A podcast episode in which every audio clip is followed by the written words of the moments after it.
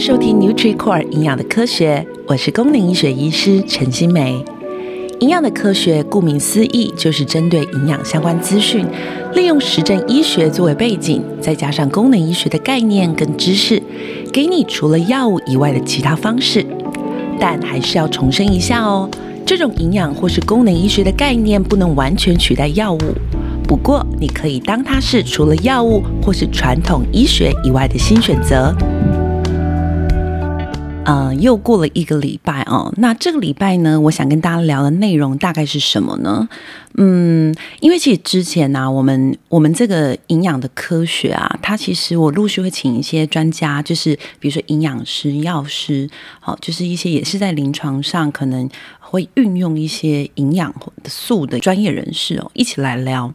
那嗯，其实里头有分几种单元嘛，其中有一个单元就是呃，叫做我们呃直接从症状上来讨论每一个症状的处理。那这种类型的单元其实也蛮受到大家的欢迎的，因为这样的单元其实可以让你了解一个疾病，从疾病做出发点。但然而，我们除了从这样的方式去做介入以外，我们更想要去聊的内容哦，其实我们更想要让大家所呃比较可能比较少听到的内容，反而是针对各个营养素去细聊它的嗯，我们可能听过的效果，还有你可能没有听过的效果。什么叫你没有听过的效果？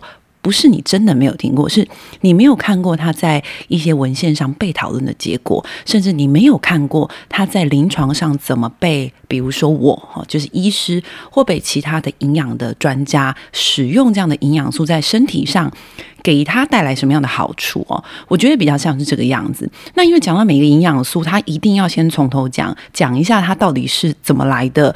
呃，怎么来的意思不是说你怎么把它生出来，那可能要问老天爷哦。我想怎么来是说它在你身体是怎么。造成身体那么重要的效果的，其实这样的营养素颇颇多的哦，就是我们曾经提过的钙啦、镁啦、D 啦、呃维生素 C 啦、锌啊、硒啊，其实很多很多类似这种非常特殊，但是它其实对身体的功效很有很有关联的文章，呃，它很有关联的营养素。那我们回过根本要去跟你们聊，其实很重要的一个事件是我们必须要有的，就是呃，我要先让你们知道说，就是我让所有听众朋友都可以先了解这个营养素有多重要，所以他每一次我们在聊到跟营养素有关的议题的时候，他都必须要先开一个章节。这个章节就是有点像是开场哈，就是呃，魔界也有第一集啊、第二集、第三集哈。那你说哪一集比较好看？好吧，我个人是蛮都蛮喜欢那种打斗的场面，可是可能有些人就觉得第一集伏笔太重啊，然后第三集又太闷，就太太太悲悲悲观呐、啊，什么不拉不拉。好，那这个我个人看法哈，就是没有什么意思。但我要讲的就是，营养素也是某种程度上，我觉得它是必须要被嗯呃先了解，才知道如何使用。所以，我们其实之前设计这样的单元的时候，想了比较久的时间，然后也 try 过不同的录音方式，结论就是呢。嗯，如果我今天呢一口气讲完，哈，那可能就太久了，哈，就跟我们之前在讲疾病一样，哈，它可能一一集就要讲非常久，所以我们只要把它拆成不同的片段。那只要是营养素的单元，我觉得大家以后可以这样去思考哦，就是大概以此类推，不会差太远哦。就是呢，我们通常会分一集，主要就在讲这个营养素，那会讲一些细节。第二集呢，就是讲这个营养素所带给你的临床上，你可以怎么去使用它？哈，你怎么，然后你你使用它是有科学背景的。所以呢，我们大概会把它分这两个阶段，一个叫做学理上我们怎么说，第二个就是这些学理上可能就有科学家真的去做这些学理的东西。那这些学理上的东西，他们怎么看？我怎么看？哈，就是陈医师怎么看？还有陈医师应用在临床上，跟大家分享一些临床经验，这样子哈。那所以我们今天其实要提到的是一个矿物质，好，那大家可能看到我们的标题也早就知道我要讲什么矿物质。那这个矿物质很有趣，因为其实这个矿物质呢，我在临床上发现哦，蛮多病人自己有观念的，所以甚至有些人一提到这个，就会说：“诶，那个是不是跟？”跟呃不孕有关哈，他多数的人的观念都停留在这里，就是认为这个矿物质通常就是跟男生的性欲、跟男孩子的不孕，好像比较少人知道，其实它跟男女性的这个呃身体的结构都会有关哈。那就是矿物质锌哈。那大家怎么知道锌的？我多数听到的很多人哦，他他在讨论锌的时候，他都会先说，比如说以前以前我们现在我们很怀念去那个日本啊，出国的时候，出国的时候尤其去日本哦，我曾经在某几次去日本都会去到那个竹地市场。那我曾经有一次去主地市场的时候，我就嗯有一间那个呃算是一个小餐馆吧，餐酒馆吧。那这个餐酒馆呢，它其实什么都没卖哦，它就只卖啤酒跟呃牡蛎，好像是吧？我记得没错，啤不知道是啤酒还是清酒，但就是只一种搭配的酒跟牡蛎，它什么都没有卖，就卖这两种，而且它牡蛎是没有烤的，就是生的牡蛎。好，所以呢，那个时候呢，他就卖这两个东西。啊，我我说实话，真的蛮好吃的。我那一次真的觉得，天哪，原来这种生的牡蛎这么新鲜起来可以这么好吃，入口即化就算了，好大一颗，一颗大概就你的一个手掌那么大。那时候隔壁呢就坐了一桌，也是讲着我听得懂的，我应该就台湾人哦。他们就在旁边聊天，然后聊天的时候，他们是一群朋友，就是一群同学，所以这群同学有男有女啊，哈。那呢，男生就互相开玩笑说：“你再多吃两颗啊，你晚上就会变变给。”我相信，可能这一段话。在你自己跟你的朋友之间都有提过，对吧？那其实为什么大家会有一种既定观念，就是在吃完海鲜会容易病变给哈，就是容易好让你性欲会增加啦，或者是什么什么的。其实真正的源头来源就是这个矿物质，叫做锌哈。那但是我必须要在这个地方好好的跟大家厘清。锌跟所谓的性欲这两件事情似乎没有太大关联，它比较有关的，我等一下跟大家说。好，那我们每一次开的前面，我都会先跟大家简介一下这个营养素，为什么我会挑它来讨论？因为每个营养素我会拿来做我们临床上的注意，临床上的治疗，就是因为它其实在呃，我不能讲到治疗，我觉得讲这很敏感，就是有时候有些人就觉得营养素能治疗吗？这个问题我没办法回答你。后，以目前上来讲，我们都认为药药物比较可以治疗，但是我们临床上真的会用一些营养素去协同它的症状缓解。那有些缓解程度，我也必须说我不能解释的好。哈，那这个这个很很惊讶的好，很惊奇的好。所以这个我我我们就当做在我们就当做在聊天，当做在分享哈。那嗯，我们先说一下这个心，它其实在身体所扮演的一个角色到底是什么？我们常会认为说心跟呃生殖有关哈，就是跟男性的性欲有关。其实心是跟我们的生殖功能有关，也就是说，诶，比如说他的这个精子的活动力不好的时候，真的在这个性性的这个呃，就是我们说生育的能力上，它可能是呃会因为心。是占着其中一个跟生殖有关的这个酵素所产生它的效果。那其实锌跟我曾经在呃这个 podcast 上跟大家聊过的一个矿物质叫镁，这两个矿物质都是非常有趣的矿物质。它们都是属于呢一般的呃人可能就觉得它就是一个矿物质，但是在医医生就在我啦哈，就是或功能医学的营养师专家、功能医学专家的眼中，锌是一个不可多得。看到，如果真的有缺乏，就知道可能我们在调整，就是增加新的身体协议的状态的时候，可能就会对他身体产生进而一一连串的正向的联动。那原因跟什么？跟他们两个都代表着，他们比较像是什么？哈，心其实有一点像是。我们身体有很多的细胞嘛，我们身体有很多的 enzyme，就是酵素嘛。这些细胞跟酵素，其实在我们身体里头，它本身就是会有呃需要很大量的上班，很大量的工作。那呢，心其实在里头扮演的角色，就是维持我们的细胞。维持我们的酵素正常的工作，这是第一个。好，所以它它会带来什么好处？哈，我们可以想象得到。诶，我先把它讲完好了。细胞跟酵素的正常作用，进一步呢，它会发生什么效果？哈，它其实可以帮助我们的一些很多的呃组织的合成更微小的，就是呃核酸的合成。呃，中间一点的就是蛋白质的合成。换言之呢，我们身体的组成其实不外乎的就是细胞，需要一些酵素去帮我们启动，像我们曾经提过的 ATP 能量哈啊，提供我们呃启动我们身体，呃，比如说哪个地方的细胞，比如说肠胃道细胞需要分泌胃酸、分泌胆汁，帮助我们可以消化吸收这些所谓的细胞的呃细胞的工作，细胞的合成。酵素的分泌，这些其实都是需要很多。它就好像齿轮，好像你在一个大机器里头。这个大机器里头，你外面看是一台大机器，就像一个人。可是你深入里头，它可能是好多个小齿轮组成的。那其实我常常会说，微量营养素它对身体的重要，跟你这台机器比起来，有没有谁比较不重要？这就好像你说一个小螺丝钉在这一个机器里头，如果螺丝钉掉了，重不重要？好像其实想一想，也好像也可以转嘛，哈，可是转起来就比较卡卡的。我觉得这样的观念带在这种微量营养素，比如说锌身上，就是蛮适合的比喻。那当然，它比喻的不够适合的原因是，像这样的螺丝钉，以锌这个矿物质来看的话，好多个地方的螺丝钉。都是锌组成的。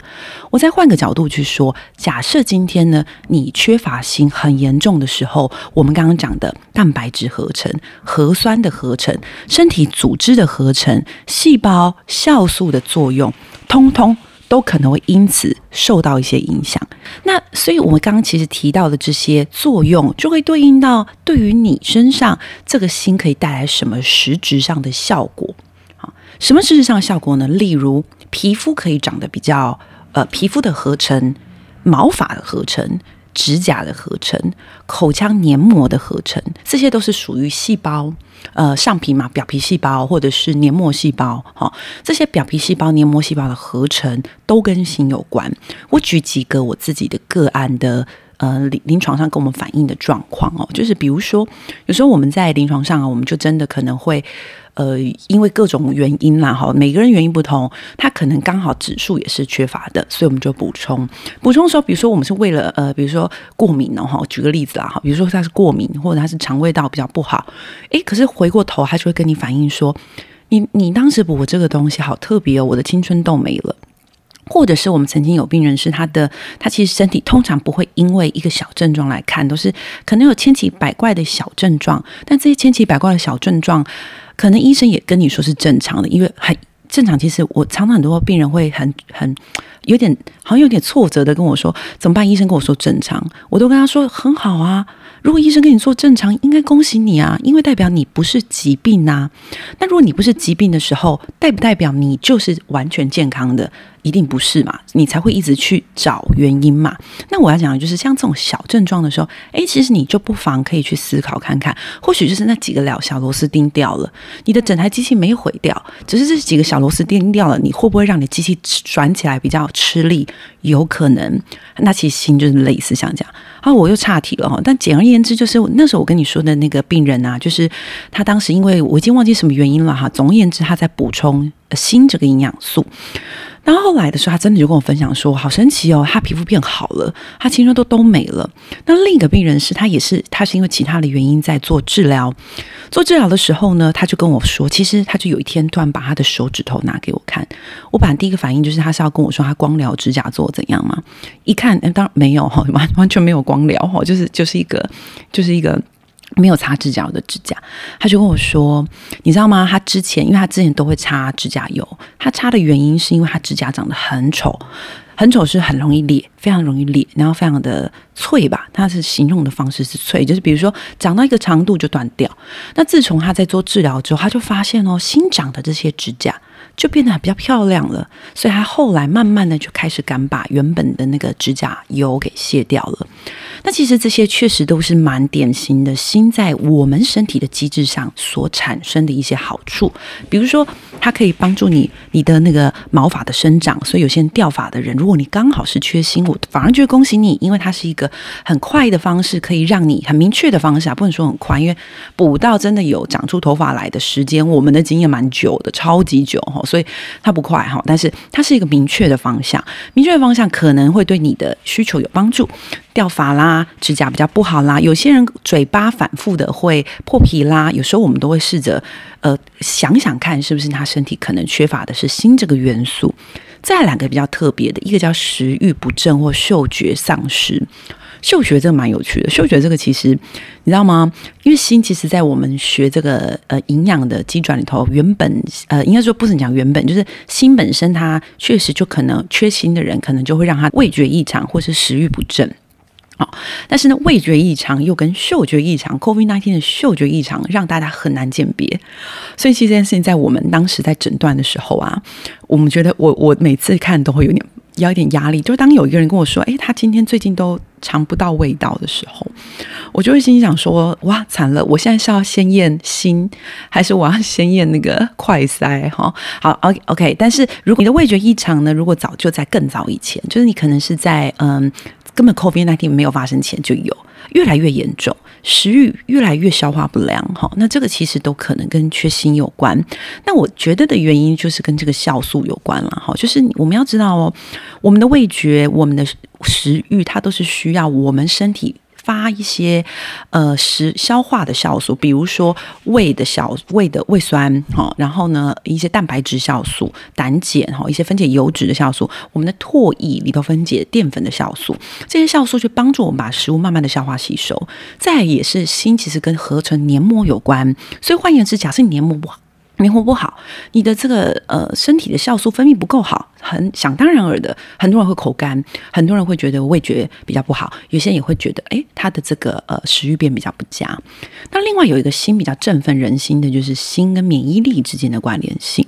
好，这个就蛮有趣的哦。其实呢，新的免疫力之间呢，呃，我我就拿我自己哈，我都必须说，请大家不要来攻击我，因为我们真的我是。分享一些我临床上的经验，跟一些文献上所也是报道一样的结果哈。